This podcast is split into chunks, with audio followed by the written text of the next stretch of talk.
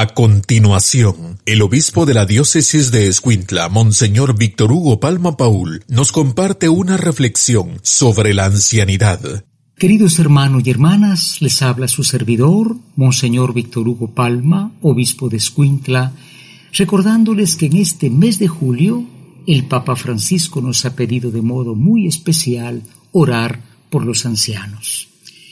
El Papa mismo es una persona mayor de edad, pero nosotros sabemos que Él siempre ha tenido, como San Juan Pablo II lo hacía, como Papa Benedicto XVI, especial cariño a los ancianos. ¿Por qué? Porque nuestra sociedad es una sociedad que se ha vuelto insensible a las personas ancianas. Se vuelve insensible porque un anciano, hermanos, pues se torna como un niño al que hay que cuidar, al que hay que atender, eh, ya no gana dinero, y naturalmente, o tal vez sí, ¿verdad?, tiene alguna jubilación, pero la falta de humanidad nos ha hecho despreciar al anciano. En los ambientes de países desarrollados o que se llaman así, hay asilo de ancianos, también en nuestra tierra la hay, pueden estar muy bien, pero la cercanía familiar es lo que verdaderamente a un anciano le llena.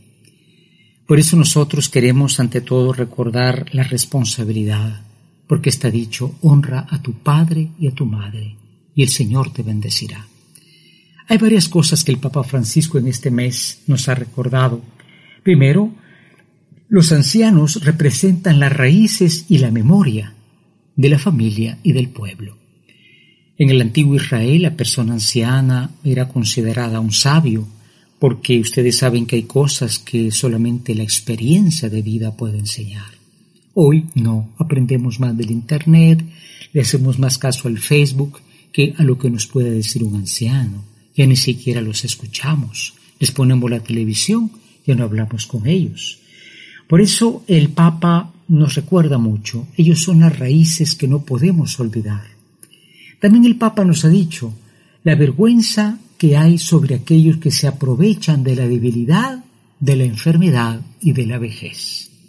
No faltan casos de gente que de veras es desalmada con los ancianos, o porque los abandonan o porque se aprovechan de ellos. Cuando un anciano ha dado su vida por la familia, pues ¿qué, le podemos quitar a un anciano? Más bien habría que darle lo, lo que sea posible. Por eso el Papa nos ha pedido que ciertamente visitemos también a los ancianos en las residencias, en Europa hay casas enteras, edificios enteros de ancianos. ¿Cuántos no han muerto por el COVID? Porque es gente vulnerable, ¿no? Pero visitarlos, tener la paciencia, un día no estarán, un día no estarán. Y entonces nos quedaremos con el remordimiento de por qué no hice, por qué no traté de hacer. En fin, todos vamos hacia la ancianidad. Este es el secreto de la vida, ¿no?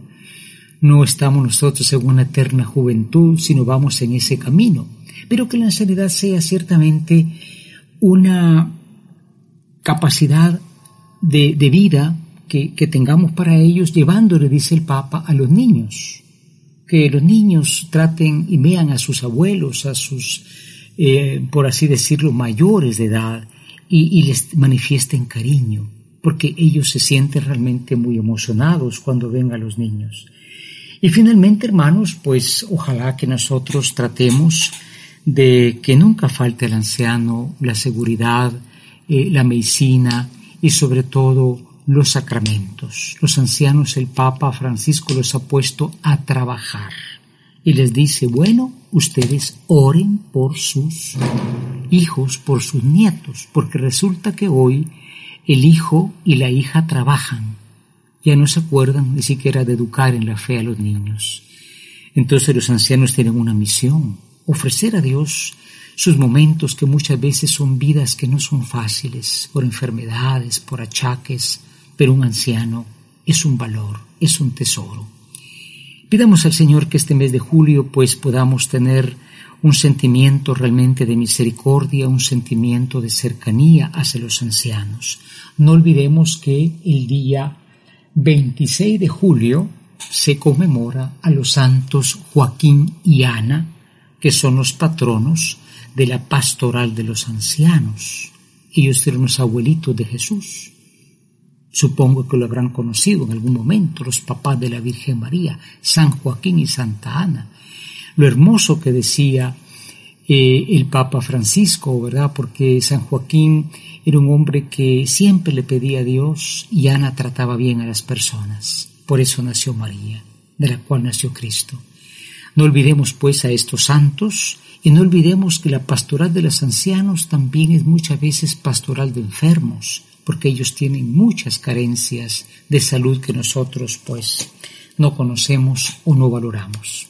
Quisiera decirles que como el Papa lo ha indicado, será concedida la indulgencia, que es un perdón especial a las personas que en los domingos, el del 10, 17, 24 o 31, repito, 10, 17, 24 o 31 de julio, habiéndose confesado y participado en la Santa Misa Dominical o en otra misa durante semana, participen y comulguen por la intención de los ancianos.